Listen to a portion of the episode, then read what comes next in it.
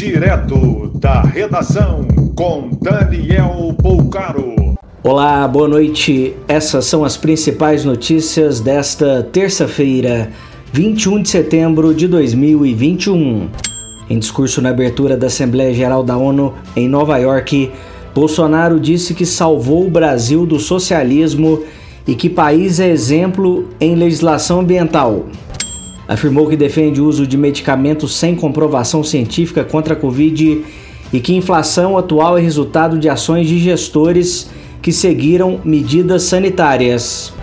Bolsonaro se diz sensibilizado com a situação vivida no Afeganistão, mas condiciona acolhimento de refugiados que sejam cristãos. Dia de confusão na CPI da pandemia com troca de acusações entre Wagner Rosário, da Controladoria Geral da União, e a senadora Simone Tebet, do MDB.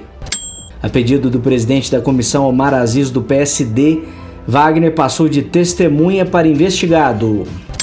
Belo Horizonte marca para a próxima semana início de vacinação contra a Covid em adolescentes sem comorbidades. O Paraná passou a liberar eventos em espaço aberto com 60% da capacidade ou que não exceda total de 5 mil pessoas. Shows passam a ser liberados no Distrito Federal, mas público precisa permanecer sentado, sendo vetado dançar. Uma estudante de 20 anos foi presa em Teresina, no Piauí, por extorquir em R$ 1.500 um funcionário público.